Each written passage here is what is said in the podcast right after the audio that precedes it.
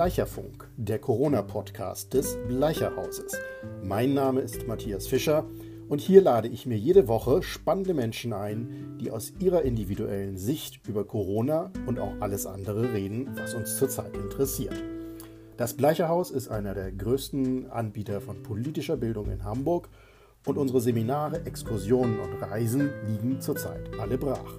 Deswegen versuchen wir hier mit digitalen Formaten das zu tun, was wir am liebsten machen. Politische Bildung, Information, Diskussion und Auseinandersetzung mit verschiedenen Meinungen. Das ist Bleicherfunk, der Corona-Podcast des Bleicherhauses. Schön, dass Sie dabei sind.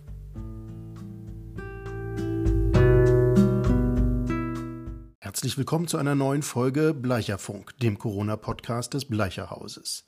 Die heutige Folge heißt alles muss raus. Meinung im Bleicherfunk. Denn heute habe ich keinen Gast, sondern eine Meinung, und die würde ich gerne mit Ihnen teilen. Mittlerweile leben wir seit mehreren Wochen im Ausnahmezustand, der eine mehr, der andere weniger. Corona ist das alles beherrschende Thema und Sie kennen das bestimmt von sich selber. Es gibt dann manchmal so Themen, über die redet man jeden Tag. Es gibt eigentlich nicht wirklich etwas Neues, aber trotzdem bewegt es einen. Das kann der Hausbau sein oder eine schwere Erkrankungen, wie organisiert man Pflege, was auch immer. Das sind so Themen, die bewegen einen über Wochen und Monate. Man kommt irgendwie nicht wirklich zum Fleck, äh, trotzdem sind sie nie ganz aus dem Blickfeld geraten. So ist es auch mit Corona, ein alles beherrschendes Thema. Und was ich hier versuchen will, ist etwas Struktur in dieses Thema zu bringen und ihnen auch durchaus Meinung mit auf den Weg zu geben. Meinung, die sie ganz anders sehen können und auch ganz anders sehen sollen. Denn Meinung und Streit über Meinung gehört zur Demokratie dazu. Eigentlich ist es merkwürdig. Wir sind zufrieden in der Unzufriedenheit oder unzufrieden in der Zufriedenheit. Irgendwie läuft es ganz gut. Wir haben offensichtlich Corona besser im Griff als andere Länder. Alle sind irgendwie der Meinung, dass die Bundesregierung eigentlich einen ganz guten Job macht. Die Zufriedenheit oder die Akzeptanz der angeordneten Maßnahmen ist eigentlich relativ groß. Es könnte eigentlich schlechter sein. Und trotzdem grummelt es etwas. Es gibt Dinge, die wir nicht verstehen. Es gibt Maßnahmen, die wir nicht akzeptieren. Es gibt Ungerechtigkeiten, die wir sehen, mit denen wir nicht klarkommen. Und es gibt in den letzten Wochen zunehmend mehr Streit über den richtigen Weg. Und das ist gut so. Denn Streit gehört zur Demokratie. Also lasst uns drüber reden. Ich habe versucht, es etwas in, ich will nicht sagen Kapitel, aber in so ein bisschen in Abschnitte zu gliedern, damit wir etwas Struktur in das ganze Thema bekommen. Der erste Punkt ist, Wissenschaftler machen Politik. Wissenschaftler bestimmen alles. Ist das so? In der Politik reden Wissenschaftler immer mit, an allen Ecken und Enden, denn Politik ist nicht allwissend, sondern holt sich immer Expertise. In Form von Enquete-Kommissionen, Expertenbesprechungen, aber auch einem wissenschaftlichen Dienst des Bundestages, der bestimmte juristische oder andere Fragen für die Abgeordneten klärt. Das heißt, Wissenschaft spielt immer mit und das ist auch sehr rational, denn wie gesagt, Politik ist nicht allwissend. Zurzeit spielt Wissenschaft eine sehr große Rolle. Und wir müssen uns überlegen, ob wir damit zufrieden sind. Wissenschaft hat es gut. Sie kann immer eine klare Aussage treffen. Das nennen wir dann die reine Lehre.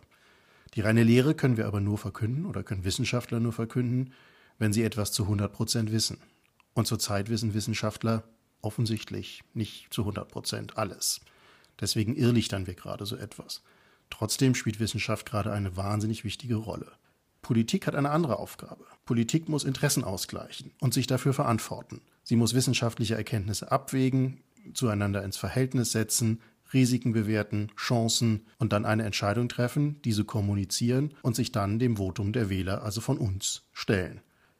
Deswegen haben Wissenschaft und Politik eine grundsätzlich unterschiedliche Aufgabe. Und es ist gut, diese Dinge voneinander zu trennen. Und damit sind wir beim nächsten Punkt. Politik muss immer mehrere Meinungen zum Ausgleich bringen. Es gibt dort nicht die eine wissenschaftliche reine Lehre, sondern es gibt sehr viele unterschiedliche reine Lehren, die sehr unterschiedliche Leute betreffen und das in sehr unterschiedlichem Maß. Und die Aufgabe von Politik ist, das in ein allgemein vertretbares und akzeptiertes Maß und in einen Ausgleich zu bringen. Das ist eine schwierige Aufgabe. Dafür haben wir uns das System der parlamentarischen Demokratie erkämpft.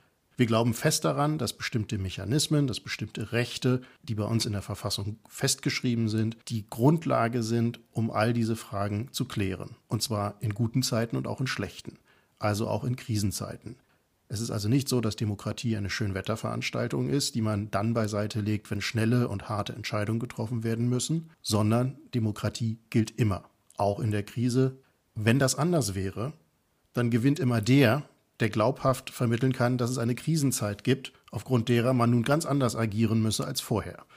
Also sollten wir dabei bleiben, Demokratie ist auch in der Krise unser Leitmotiv, unsere, unser Regelwerk und das, woran wir uns halten sollten. Und zur Demokratie gehört der Streit und deswegen streiten wir. Die meisten Fragen, die wir in der Demokratie miteinander zum Ausgleich bringen müssen, sind Fragen, die am Ende auf ein Gegensatzpaar hinauslaufen. Freiheit oder Sicherheit. Sicherheit oder Freiheit. Mal hat das eine Konjunktur, mal das andere. Zurzeit scheint die Sicherheit die Konjunktur zu bestimmen, die Freiheit scheint etwas im Hintergrund zu stehen. Vielleicht ist es wert, einen Blick auf die Freiheit zu werfen. Unsere Freiheit ist immer mit Risiko bezahlt. Alle unsere Entscheidungen sind immer eine Abwägung zwischen diesen beiden Polen, auch wenn wir es gar nicht merken und wenn wir es gar nicht thematisieren.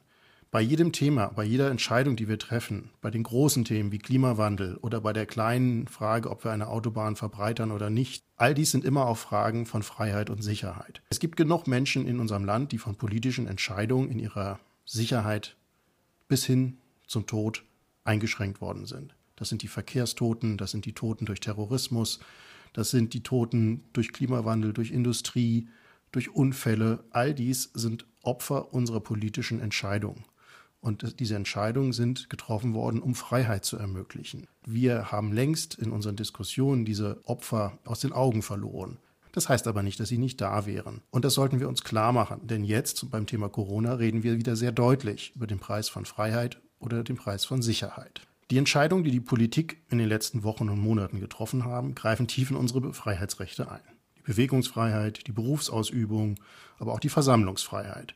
Und ich glaube, in einigen Fällen, wenn wir darüber nachdenken, dass unsere alten Menschen in den Altenheimen nicht mehr besucht werden dürfen und dort möglicherweise sogar alleine sterben müssen und nicht würdig beerdigt oder bestattet werden können, weil Angehörige nicht teilnehmen können an diesen Trauerfeiern, dann reden wir auch etwas über die Würde des Menschen, die vielleicht zurzeit nicht an allen Ecken und Enden so gewährleistet ist, wie wir uns das wünschen. Und diese Einschränkungen müssen sich begründen, nicht die Freiheit selbst. Und dafür gibt es Kriterien. Das ist die Frage, ob eine Maßnahme erforderlich ist, ob sie geeignet ist und ob sie verhältnismäßig ist. Vom ersten Tag an muss darüber gestritten werden, ob alle diese Maßnahmen, die wir in den letzten Wochen und Monaten erleben, diesen Kriterien entsprechen. Das ist unser Kernbestand unserer Demokratie. Und über das Ende dieser Maßnahmen streiten wir nicht erst nach drei oder vier Wochen, sondern vom allerersten Tag an müssen wir begründen, warum wir jeden weiteren Tag diese Freiheiten einschränken. Es kann eine entspanntere Diskussion sein, weil wir eine der gleich, alle der gleichen Meinung sind. Es kann aber auch eine erbitterte Diskussion werden, wenn der Anteil derer, die diese Freiheiten wiedererlangen möchten, größer wird. Und interessant ist, wie wir diese Diskussion führen. Das macht sich zum Teil auch an sprachlichen Dingen fest. Wenn wir jetzt über Lockerungen sprechen, dann klingt das so, als würde uns der Staat Lockerungen eines, ich sag mal, Stubenarrests gewähren, den wir, weil wir ungebührlich waren, aufgebrummt bekommen haben. Der Staat lobt uns auch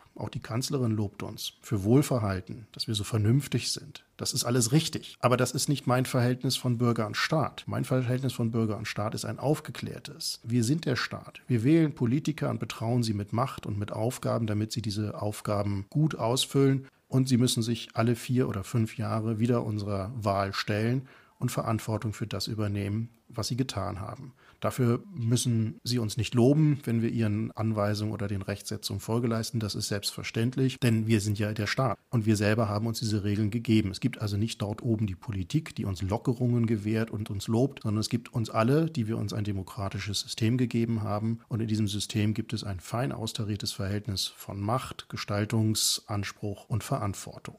Am Anfang stimmte dieses Verhältnis zwischen uns und der Politik noch oder eben dieses Bild vom gemeinsamen Staat. Ich glaube, die Idee der Kontaktsperre, die der Ausgangspunkt aller Maßnahmen war, ist eine brillante Idee, weil sie sehr eindeutig, sehr klar, unmissverständlich und auch sehr logisch für alle, die sich nur begrenzt mit medizinischen Fragen beschäftigen, klar macht, worum es geht. Abstand wahren, Kontakte unterbinden, vernünftig sein und möglichst wenige neue Menschen infizieren. Das ist logisch, das leuchtet uns allen ein und das ist an vielen Stellen auch umsetzbar. Und deswegen haben wir uns auch dran gehalten. Nicht, weil wir artig sind, weil wir gute Bürger sein wollen, sondern weil wir vernünftige Menschen sind, weil wir rational sind und weil wir Dinge verstehen und deswegen auch umsetzen.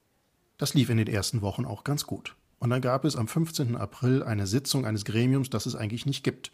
Eine Telefonkonferenz der Ministerpräsidenten mit Kanzlerin Merkel, die in keiner Verfassung vorgesehen ist und die aber trotzdem weitreichende Entscheidungen treffen konnte, aber an diesem 15. April irgendwie nicht treffen wollte. Ja, es ging um Lockerung. Und nein, es wurden eigentlich keine Entscheidungen getroffen. Beziehungsweise es wurden Entscheidungen getroffen, die inzwischen zunehmend mehr von Gerichten kassiert worden sind, weil sie einen gewissen rationalen Pfad verlassen haben. 800 Quadratmeter Geschäfte dürfen öffnen, über 800 Quadratmeter dürfen nicht öffnen. Zu vielen Fragen gab es gar keine Äußerung oder gar keine Festlegung, sondern man wollte sich damit nochmal beschäftigen. Dazu gehörten Gottesdienste oder auch Schulöffnung. Insofern war für mich persönlich diese zweite Sitzung der Ministerpräsidenten mit der Kanzlerin eine Enttäuschung. Ich hatte mehr erwartet, mehr Klarheit, mehr Rationalität. Nicht unbedingt mehr Lockerung, sondern einen Pfad, eine Roadmap, eine Entwicklung, wo man sagt, das sind die Kriterien, die uns leiten. Dies sind die Zahlen, auf die wir warten. Die müssen die und jene Größenordnung erreicht haben. Dann können wir weitersehen. Dann planen wir dies, dann planen wir das. Das wäre rational gewesen, es wäre plausibel gewesen, es wäre transparent gewesen und es hätte dazu geführt, dass die Leute verstehen, wie der Pfad ist, auf dem wir uns bewegen. Es hätte für Akzeptanz gesorgt. Diesen Pfad habe ich ehrlich gesagt ein wenig vermisst. Es schlossen sich dann viele Lösungen an, die wir heute als Flickenteppich bezeichnen. Da ging es um Schulöffnungen, man durfte in einem Land wieder in den Gottesdienst gehen oder in Einkaufsmalls, im anderen nicht. Ja, auch der Föderalismus gehört zu unserem System und auch den Föderalismus haben wir aus gutem Grund in unserer Verfassung stehen. Deswegen finde ich das gar nicht schlimm. Was ich schlimmer finde, ist, dass viele Maßnahmen nicht mehr rational erschienen. Dass es Maßnahmen gab, die erkennbar nicht dem Infektionsschutz dienten, Maßnahmen, die erkennbar ungerecht waren, Maßnahmen, die erkennbar vor Gerichten scheitern würden und eben dann auch in der Folge gescheitert sind. Da gab es Kleinkariertheit, da gab es kein Gefühl mehr für praktische Lösungen und es gab eben auch viel Ungerechtigkeit. Und da franzte die Corona-Strategie der Bundesregierung und der Länderregierung etwas aus. Es wurde etwas unübersichtlich. Und das ist schade. Gab es doch vorher mit diesem Konzept der Kontaktsperre so ein einfaches Prinzip. Nun haben wir ein Sammelsurium von Maßnahmen. Die einen preschen vor mit den Lockerungen, die anderen warnen. Wir alle wissen nicht wirklich, in welche Richtung es gehen wird, denn wir sind alle keine Virologen und selbst die Virologen wissen es ja nicht. Also leben wir in einem Raum der Unsicherheit. Wer pessimistisch ist, denkt, dass er bis 2022 gar nicht mehr reisen kann. Wer optimistisch ist, bleibt bei seiner Planung für den Sommerurlaub. Es gibt Menschen, die verkriechen sich in ein bitteres Szenario von Isolation und Einsamkeit. Es gibt Menschen, die hoffen und nutzen die Chancen, die die jetzigen Lockerungen bieten. Es gibt welche, die sind ängstlich und bleiben zu Hause. Es gibt Leute, die sind übermütig und veranstalten Partys. So sind wir. Wir übernehmen mehr und mehr Verantwortung oder manchmal auch Unverantwortung für unser eigenes Handeln. Und aus einer relativ einheitlichen Strategie wird jetzt doch ein sehr uneinheitliches Bild. Wir müssen sehen, was das bringt. Hoffentlich geht es gut. Worüber wir aber auch reden müssen, ist das große Thema Solidarität. Seid solidarisch, bleibt zu Hause.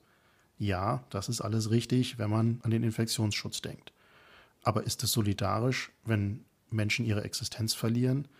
Ist es solidarisch, nicht mehr in Gottesdienste zu gehen, nicht mehr gemeinsam seinen Glauben zu feiern, Kultur nicht mehr zu leben?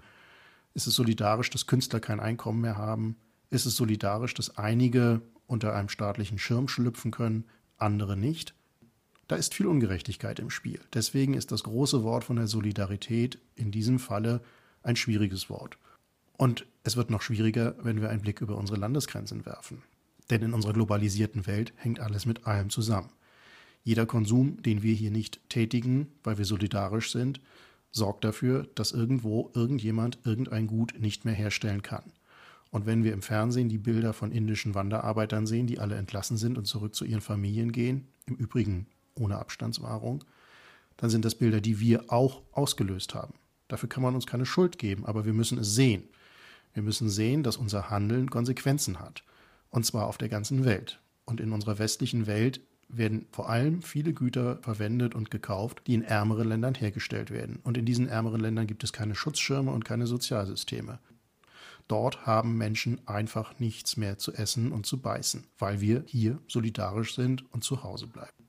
Das ist keine Schuldzuweisung, sondern das ist der Hinweis auf ein Dilemma. Auf ein Dilemma, das entsteht, wenn wir in einer vernetzten Welt leben, wo Dinge miteinander zusammenhängen, wo es nicht die eine Wahrheit gibt, wo man nicht das eine Ding tun kann und dann auf der sicheren Seite ist, sondern wo man zur Kenntnis nehmen muss, dass das eine, was man tut, immer für den anderen auch einen Impact hat, eine Folge. Und diese Folgen, die müssen wir eben mitsehen. Und dann können wir uns immer noch dafür entscheiden, so zu handeln, wie wir handeln, aber wir sollten so ehrlich sein, uns all diese Fragen zu stellen. Und zu diesen ehrlichen Fragen gehören auch die Diskussionen, die in den letzten Tagen aufgekommen sind. Zuerst durch ein Interview von Wolfgang Schäuble, aber dann auch Äußerungen des Tübinger Oberbürgermeisters Boris Palmer. Wie gehen wir damit um, dass diese Krankheit vor allem Ältere trifft? Das ist eine schwierige Frage. Es ist eine moralische Frage und es ist eine ethische Frage. Und sie sollte emotional im guten Sinne geführt werden, nämlich mit Empathie. Aber sie muss geführt werden. Denn tatsächlich wägen wir gerade zwei Dinge ab.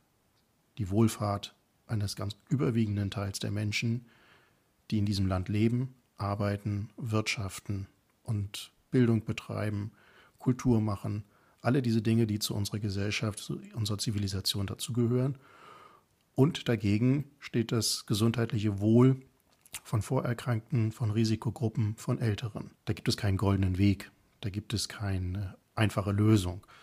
Aber es ist eine Diskussion, die im Raum steht, die wir sehen müssen. Jede Diskussion über den richtigen Weg in der Corona-Krise ist auch eine Diskussion über den Umgang mit unseren Älteren und Schwächeren. Und es ist ein Gebot der Demokratie, die Alten und Schwachen auch zu schützen. Aber, und damit kommen wir wieder zum Anfang, es ist eben auch ein Gebot der Demokratie, nicht ein einziges Gut über alle anderen zu stellen. Demokratie muss alle Güter abwägen. Sie muss priorisieren. Ja, aber es gibt nicht das eine Gut, das alles andere überstrahlt und hinter dem alles andere zurücktreten muss. Und deswegen sollten wir diese Diskussion offen führen und wir führen sie auch an vielen Stellen. Natürlich überlegen Ärzte jeden Tag am Krankenbett, wem sie noch welche Therapie angedeihen lassen oder zumuten wollen. Und es wird dort auch über Tod und Überleben entschieden. Das ist Alltag in deutschen Krankenhäusern. Machen wir davor nicht die Augen zu. Und damit möchte ich noch zum letzten Punkt kommen die Folgen dieser Corona-Politik. Sie sind sehr unterschiedlich verteilt. Die Lasten sind sehr unterschiedlich verteilt. Es gibt Menschen, für die ist die Corona-Zeit eine schöne Auszeit. Der Arbeitgeber zahlt Kurzarbeitergeld, stockt vielleicht sogar noch ein wenig auf, sodass man nahezu auf 100 Prozent kommt. Man hat eigentlich nichts zu tun, kümmert sich um Garten, Terrasse und Balkon oder fährt mit seinen Kindern Fahrrad oder freut sich mal mehr Zeit mit den Kindern zu verbringen. Das ist schön. Es gibt aber auch die andere Seite. Es gibt diejenigen, die es ganz besonders hart trifft weil sie ihre Existenz verloren haben, weil sie einmal ins Risiko gegangen sind, gesagt haben, ich mache mich selbstständig, ich nehme das auf mich, ich investiere, ich möchte etwas schaffen, ich möchte mein eigenes Ding machen, ich möchte Freiheit leben, ich möchte mein Shop-Konzept umsetzen oder mein Restaurant eröffnen. Diese Menschen trifft es besonders hart. Und dann gibt es diejenigen, die nicht so viel Geld haben, in denen möglicherweise Bildung per digitalen Kanälen nicht gut funktioniert, weil es nur ein Handy in der Familie gibt mit begrenztem Datenvolumen wo mehrere Kinder gleichzeitig versuchen, Anschluss zu halten an die Vorgaben, die die Schulen auf digitalen Wegen machen. Ja, es gibt überall wahnsinnig engagierte Lehrerinnen und Lehrer, die Pakete schnüren, die Aufgaben auch ausdrucken und nach Hause bringen. Aber es gibt eben auch Menschen, die ohnehin Schwierigkeiten haben, an Bildung teilzuhaben. Und die werden jetzt noch weiter zurückgeworfen. Und das sind Schäden, die sehen wir nicht heute in irgendwelchen Statistiken, sondern die sehen wir in Jahren oder Jahrzehnten, oder vielleicht sehen wir sie auch gar nicht, weil sie sich in den Biografien dieser Menschen abspielt und nicht unter unseren Augen. Und das müssen wir auch sehen. Und damit kommen wir langsam zum Ende. Wie geht es weiter? Gibt es einen richtigen Weg? Nein, den gibt es natürlich nicht. Es gibt keine wissenschaftliche Meinung, die uns eindeutig sagt, wo es hingeht. Es ist viel Trial and Error. Das ist für uns gewöhnungsbedürftig, die wir doch alle immer alles durchrechnen können und kalkulieren können und planen können. Es gibt Zeiträume, die nach hinten offen sind. Wir wissen nicht, wann etwas eintritt. Wir wissen, dass es eintreten muss. Wir wissen, dass es eine Normalisierung geben muss. Aber wir wissen nicht, wann das sein wird. Und es ist schwer, damit umzugehen. Für den einen mehr, für den anderen weniger. Und deswegen ist es nicht so sehr wichtig, was passiert, sondern wie passiert es. Was mir wichtig ist oder was ich mir wünsche, ist, dass wir offene Diskussionen führen, dass Diskussionen nicht sich aufteilen zwischen Solidarität und Unsolidarität. Darum geht es nicht, sondern es geht um einen Streit um den richtigen Weg. Der eine Weg kann richtig sein und sich später als falsch entpuppen, und der andere Weg kann richtig scheinen und sich hinterher als falsch entpuppen. In diesen Risiken leben wir zurzeit. Und trotzdem müssen wir Wege gehen, denn wir müssen uns bewegen. Wir müssen durch diese Krise durchgehen. Und das bedeutet, dass wir alle an dieser Diskussion teilnehmen müssen. Und zwar in unserem Verhalten, aber vielleicht auch in unserem Reden. Denn Reden gehört eben in der Demokratie auch dazu. Ich glaube, dass wir noch sehr lange mit Kontaktsperren leben müssen. Das ist auch gar nicht schlimm. Wir können auch um Kontaktsperren herum soziales Leben organisieren. Dazu braucht es Kreativität, dazu braucht es guten Willen.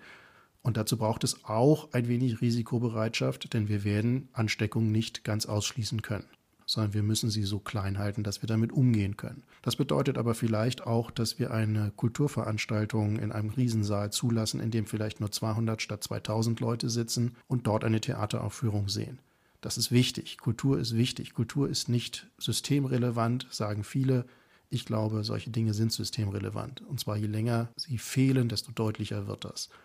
Das heißt, wir müssen kreative Lösungen finden. Daran wird in Schulen gerade gearbeitet. Wir als Bildungseinrichtung werden auch daran arbeiten, damit wir irgendwann wieder mit dem sogenannten normalen Leben anfangen können. Und dieses normale Leben wird vielleicht ein wenig anders sein. Vielleicht werden wir Zugangsregeln haben, vielleicht werden wir weiter auseinandersetzen, vielleicht werden wir auch nicht mehr jeden in den Arm nehmen können. Damit können wir aber leben. Womit wir aber nicht leben können, ist das kollektiv weite Bereiche des gesellschaftlichen, kulturellen, wirtschaftlichen Lebens einfach ausgeknipst bleiben und kategorisch von Lockerungen ausgeschlossen werden. Das heißt, Kontaktsperren werden bleiben, wir werden kreative Lösungen finden, um dennoch das möglich zu machen, was uns wichtig ist. Wir werden mit Erkrankungen leben müssen, wir werden damit leben müssen, dass Menschen sterben, das sollten wir offen sagen. Und wir sollten offen über Prioritäten reden. Was ist uns wichtig? Was ist uns weniger wichtig? Darin steckt auch eine Chance. Wir sollten streiten um den richtigen Weg und Politik muss dann Entscheidungen treffen.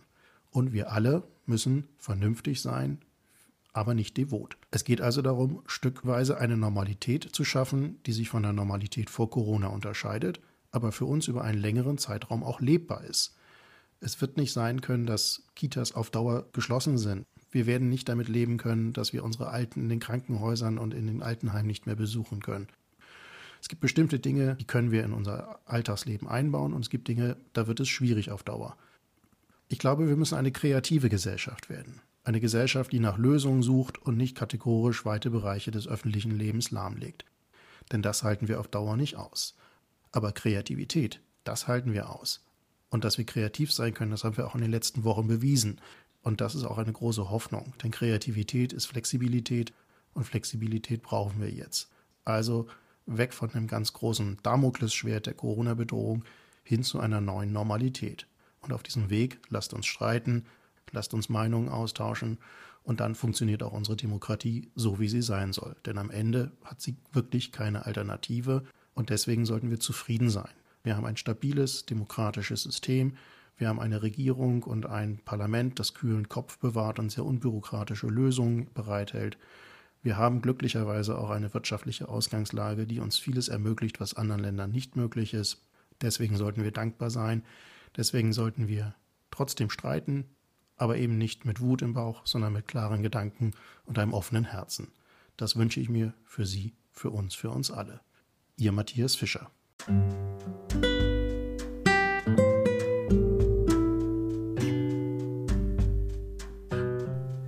Das war sie, die heutige Folge von Bleicherfunk, dem Corona-Podcast des Bleicherhauses.